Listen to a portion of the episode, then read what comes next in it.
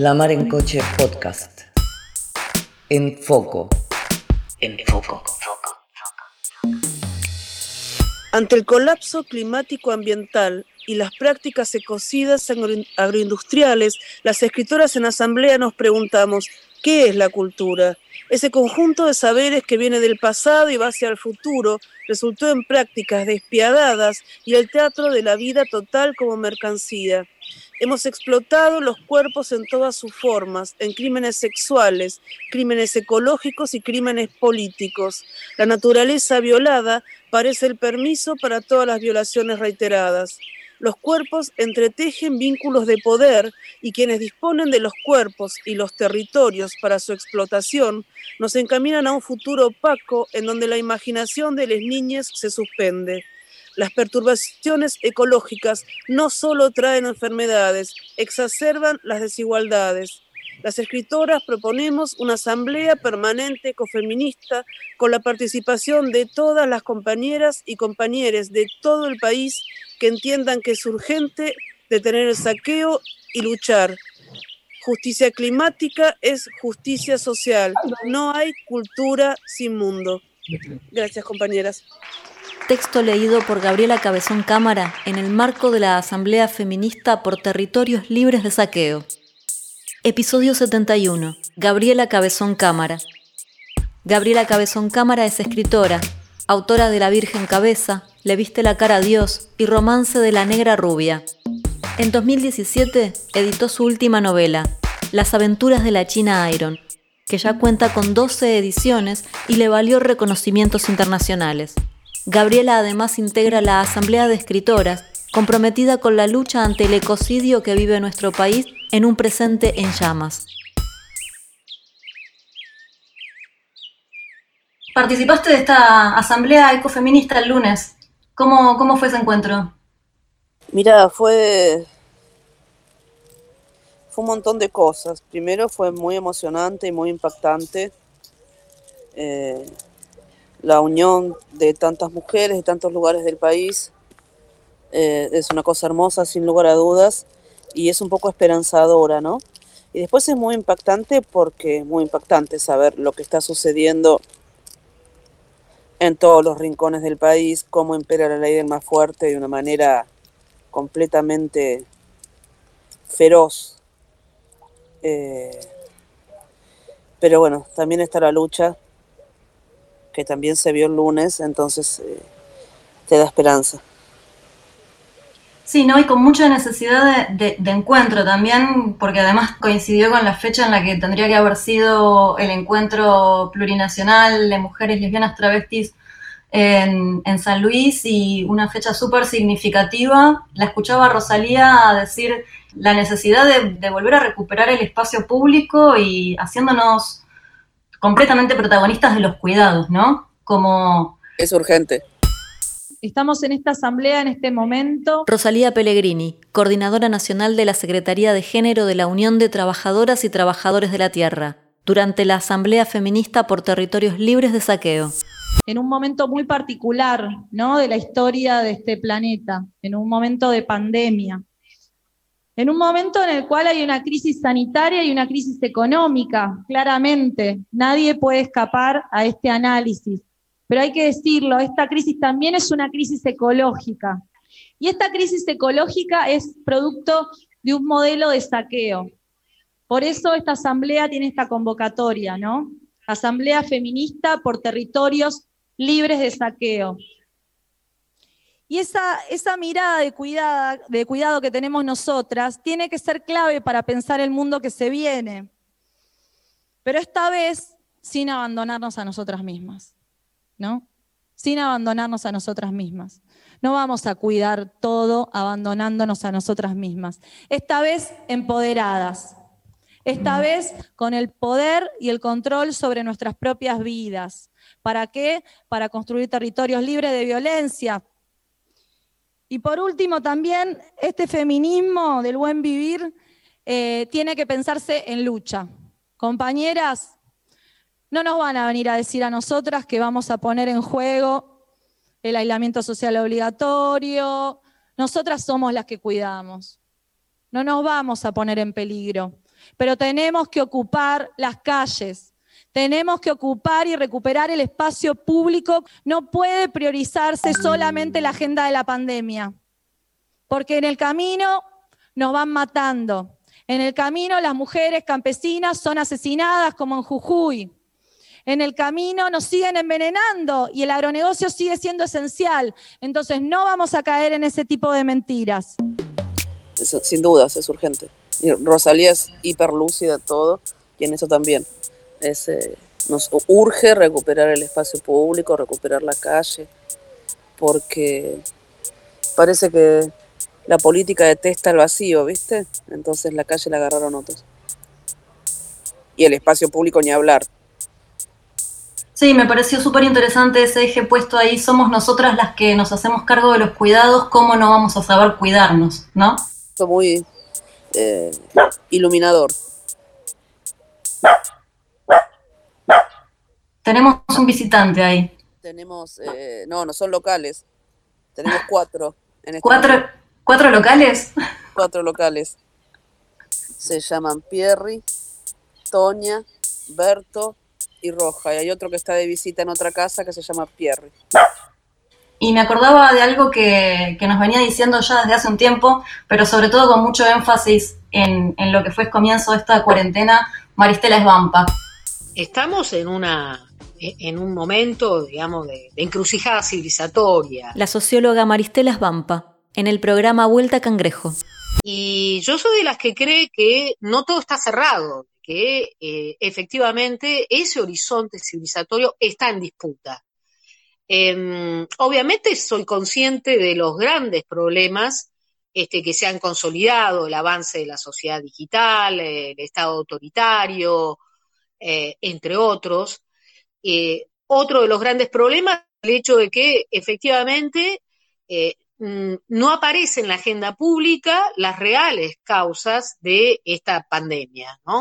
Eh, las reales causas son obturadas o silenciadas y estas causas eh, tienen que ver eh, no con el virus en sí mismo, la humanidad no es algo externo además a este virus, que no es un rayo en un día de sol, por decirlo con una imagen muy clásica, sino que efectivamente este, este virus está ligado a la crisis eh, socioecológica y a la expansión de un modelo alimentario altamente este, contaminante y también eh, con, con impactos sanitarios muy grandes.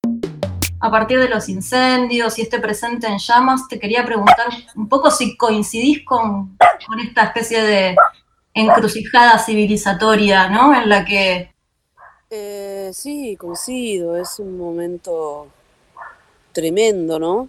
De mucha concentración de riqueza y de la absoluta mercantilización de todo. Em, o sea, cada vez menos personas deciden el arrasamiento del mundo en el que vivimos, que nos incluye, o sea, el arrasamiento de nosotros, nosotras, nosotros también. Eh, y de acá, bueno, la verdad que no es una situación muy luminosa. Eh, tenemos que unirnos porque la fuerza del otro lado es enorme, como es evidente, ¿no? no sé cuántas partes del país se prendieron fuego, pero mirabas el mapa de los fuegos de la NASA y era medio país.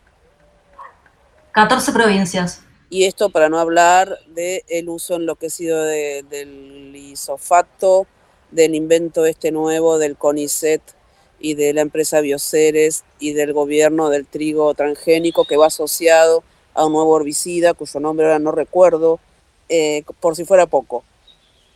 Y la megaminería y, y la industria de combustibles fósiles y todo esto como siempre, como desde que arrancó la conquista, se supone que nos va a dar cierta prosperidad y no hay más que ver las provincias petroleras como Chubut, en la que más de la mitad de la gente es empleada del Estado hace tres meses que no cobra, o Catamarca, donde más de la mitad de la gente cobra IFE porque no tiene ni con qué comprarse un paquete de arroz, porque el IFE sirve para eso, ¿no? Para comprarse algunos paquetes de arroz. Em, o sea, es mentira, nos mienten. qué desafío, ¿no? Porque justamente buena parte del boom de los commodities, de las políticas neodesarrollistas, justamente lo que decían era que eh, para poder garantizar ese acceso a la justicia social había que encauzar la economía por ese lado, hacia, hacia los modelos extractivos. Sí, eh, todos los gobiernos progresistas que de cualquier modo fueron de lo mejor que tuvimos en Latinoamérica en los últimos, no sé cuántas décadas, cometieron ese error enorme y bueno, está visto cuánto duró esa hipotética prosperidad de las mayorías, ¿no? Un ratito. Y ahora estamos más pobres que antes, más pobres que antes de que ingresara la, soja a la Argentina, estamos. Eh, o sea, evidentemente no, no, es la base de ninguna prosperidad. Vienen, se, se, llevan, vienen, devastan, o los de acá devastan, se llevan la guita afuera y y si hay algo de prosperidad dura cinco minutos. Bueno, el otro lado niega, básicamente. Niega, niega, niega. O por. En el mejor de los casos, por ignorancia, y en la mayor parte de los casos, por neta, por franca complicidad. En medio de una pandemia, producto de un virus que afecta las vías respiratorias, 14 provincias de nuestro país están en llamas. La deforestación desplaza comunidades y altera ecosistemas. La crisis es sanitaria, económica y climática. Entre los planes del gobierno para reactivar la economía están las megafactorías de cerdos, más transgénicos y más beneficios a proyectos extractivistas. ¿Encontrás algo distinto en esto, esta juventud por el clima, en, en estas estrategias tal vez que hoy vienen del ecofeminismo, aunque el feminismo se, vienen haciendo cargo de, cuestiones ambientales y ecológicas desde hace bastante tiempo, pero um, pareciera que las juventudes por el clima tienen, tienen otro ímpetu más allá de que Argentina y toda nuestra región tiene una, una gran tradición de luchas eh, en defensa de los territorios. Pero se, se configura distinto en, en, este presente esta lucha desde las juventudes? Y me parece que son como nuevos actores políticos en este... Yo no soy una analista, no soy socióloga, no soy politóloga, así que estoy hablando desde, desde un parecer que es tan válido como el de eh, cualquiera, no tengo ningún saber eh, legitimado ni legitimante en estos temas, solo me apasiona y es la lucha que me, que me convoca. O sea que lo que te diga tiene, tiene ese valor. Eh, me parece que la, irrupción de las juventudes y de las juventudes urbanas en estos temas es novedosa y, vamos chicos, vamos chiques, vamos chicas, vamos todos, vamos con ellos, eh, sin lugar a dudas. Y después sí hay una larga lucha, de una larga tradición de lucha en defensa de los territorios y de hecho, hasta donde yo entiendo, América Latina es el subcontinente, es la región del mundo en la que más líderes ecologistas se asesinan. En general, además, son campesinos, son indios, y bueno, en América Latina asesinar indios es un deporte, ni siquiera es como matar moscas para los poderosos, ¿no? Es una cosa muy impresionante y culturalmente también es muy impresionante. Este verano, en enero y febrero, todos los días salía alguna noticia que había muerto algún niño huichí por desnutrición. Por desnutrición porque les talaron el monte, les envenenaron el río, o sea, no porque son pelotudos, sino porque les destrozaron su mundo. Eh, y yo no vi una reacción ni siquiera mínimamente comparable a la que hubiéramos tenido si hubiera pasado esto con, eh, no te digo ya 30, tres chicos de clase media en Buenos Aires, ¿no?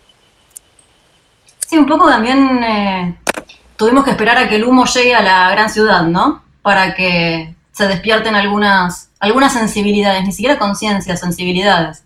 Y tal vez sí, también la máquina de, del otro lado, la máquina publicitaria, la máquina mediática, la máquina propagandística, es muy poderosa, ¿no? Hablar de la naturaleza es también sumergirse en el mundo de las aventuras de la China Iron. Allí la potencia vital de la naturaleza brota entre las páginas. Esta road movie en carreta cuenta la historia de la China, la mujer de Martín Fierro, y su relación con Elizabeth, Cuando se llevaron a la bestia de fierro como a todos los otros, se llevaron también al gringo de Inca la perra, como cantó después el gracioso. Y se quedó en el pueblo aquella colorada, Elizabeth. Sabría su nombre luego y para siempre, en el intento de recuperar a su marido. No le pasaba lo que a mí. Jamás pensé en ir tras Fierro, y mucho menos arriando a sus dos hijos. Me sentí libre, sentí como cedía lo que me ataba, y le dejé las criaturas al matrimonio de peones viejos que había quedado en la estancia. Les mentí. Les dije que iba a rescatarlo. Que hace un tiempo estábamos conversando con, con Alejandro Galeano, que escribió un libro que se llama ¿Por qué el capitalismo puede soñar y nosotros no? Y hablábamos acerca de la distopía, nos educó la distopía. Fragmento del episodio 64 con Alejandro Galeano, sobre la educación distópica. O sea, cualquier persona que, consuma productos culturales masivos, creo que nosotros tres tenemos más o menos la misma edad, o sea, los tres vimos cine en los años 90, por, por, por, por poner una marca cultural. Vivimos fumándonos distopía, o sea, 12 monos, niños del hombre, o sea, series, literatura, es decir, ya eh, eh, estamos un poco educados por esas imágenes, lo cual no, es necesariamente bueno, porque en algún punto nos lleva a naturalizarlo, ¿no? Pensemos que la, crisis eh, climática, por decirlo de alguna manera, ya, más signos no nos puede dar. Si bien siempre va a haber un par de boludos que dicen que no existe, ya, ya está, está, acá arriba de la mesa. No es una especulación de dos, de, dos hippies que viven en una cabaña. No, no, estamos llenos de datos, está aprendiendo un todo. Necesitamos recuperar un poco esos relatos, esas posibilidades de, no quedarnos en la comodidad de la distopía también en algún punto. Yo creo que sí.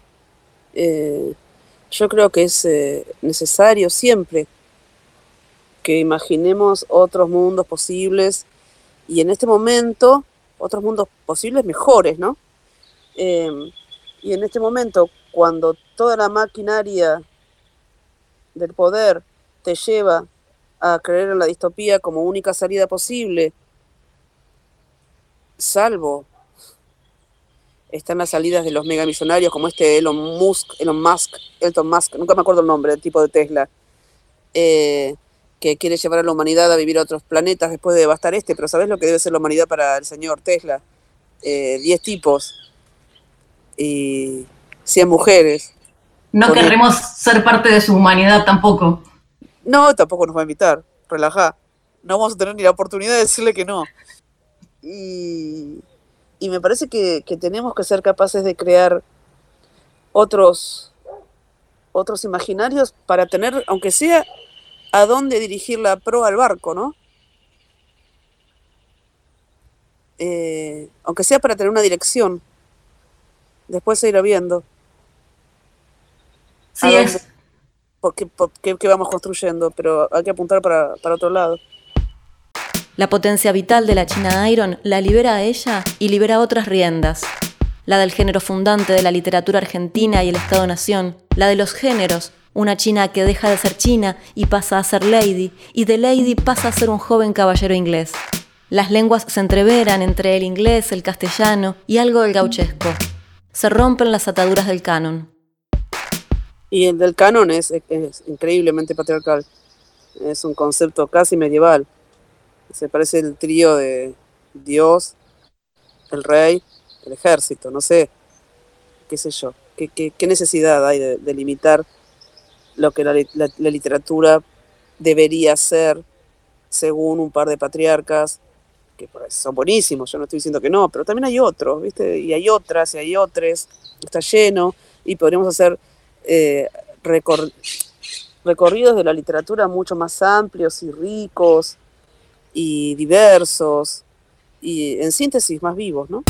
Las novelas de Gaby hablo en particular de dos, de La Virgen Cabeza y de Verónica Gago. La China Iron, que son personajes, nombres que ya las hemos incorporado y afiliado a nuestras vidas como parte de parientes que, nos quedan muy cerca. Em, son máquinas increíbles de construir eh, voces y paisajes. Eh, y en el caso particular de la China Iron, em, bueno, creo que es lo que podríamos decir el paisaje utópico y la materialidad eh, de afectos y de aventuras eh, más cercana a lo que podríamos llamar una utopía feminista, eh, que es tanto antigua como hiper novedosa, que es tanto futurista como del inicio de todos los tiempos. y en ese sentido, em, creo que, bueno, que todas soñamos y deseamos eh, unas aventuras así, irnos de viaje eh, con esas compañeras. Y, bueno, y esas palabras y esas imágenes, insisto, y esos eh, deseos de fuga, creo que están muy presentes como nutrientes en en el movimiento feminista. Creo que es una novela eh, que, puede reclamar el movimiento como parte de su energía vital. Hay una, necesidad de liberación muy grande en, esta, en estas aventuras. Eh, ¿Fue, digamos, de alguna forma escrita esta, esta novela a partir de, no sé si a partir, pero al calor de la, de la época, de estas juventudes en las calles, de esta potencia feminista que se fue este, consolidando, sobre todo a partir de 2015? Bueno, todas las novelas son escritas al calor de la época, ¿no? Eh, esta también. Hay algo de la, de la posibilidad de crear otras comunidades y otras formas de vida que, sí, que sin lugar a dudas, las juventudes en la calle, las nuevas formas de, de asociación o las nuevas formas de familia, em, que son muy vitales, muy estimulantes, que, sin lugar a dudas eh, esta novela dialoga con, con esos sujetos políticos ¿no? y con esos imaginarios. Gina Josephine Iron me nombró, decidiendo que, a falta de otro, bien estaría que usara el nombre de la bestia de mi marido. Yo dije que quería llevar más bien el nombre de estrella, Gina, Josephine, Star, Iron, entonces. Me dio un beso en la mejilla, la abracé, emprendí el complejo desafío de hacer el fuego y el asado sin quemar ni ensuciar mi vestidito, y lo logré. Esa noche dormí dentro de la carreta. Era un rancho mejor que mi tapera. Tenía whisky, ropero, jamones, galletas, biblioteca, bacon, unas lámparas de alcohol. Me fue enseñando Lisa el nombre de cada cosa, y lo mejor, lo mejor a juicio de muchacha solitaria, dos escopetas y tres cajones repletos de cartuchos. Me abracé a Estrella, que se había recostado con Liz. Me sumergí en el olor a flores de los dos, tan recién bañados todos. Me envolví en esas sábanas que olían a lavanda. Eso lo sabría mucho después, entonces pensé que el perfume era algo tan propio del género como la textura que me albergó esa noche y todas las de lo que sería, a grandes rasgos y haciendo una división un poco extrema, el resto de mi vida. Sentí el aliento de Liz, picante y suave ahí, entre las sábanas perfumadas, y quise quedarme ahí, hundirme en ese aliento. No supe cómo. Me dormí en paz, feliz, contenida por perfumes, algodones, perro, pelirroja y escopeta. Los textos leídos son fragmentos de las aventuras de la China Iron.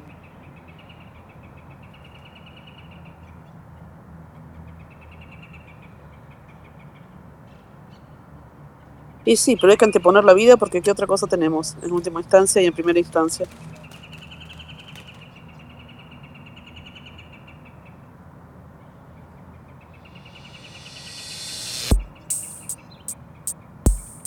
La Mar en Coche somos Maru Valguter, Ariel Izajarov, Celina Sereno, Diego Escliar. Locución artística, Carmen Paliero. Textos artísticos basados en La Guerra de Guerrillas, de Ernesto Che Guevara. Todos los episodios en marencoche.wordpress.com y en Spotify.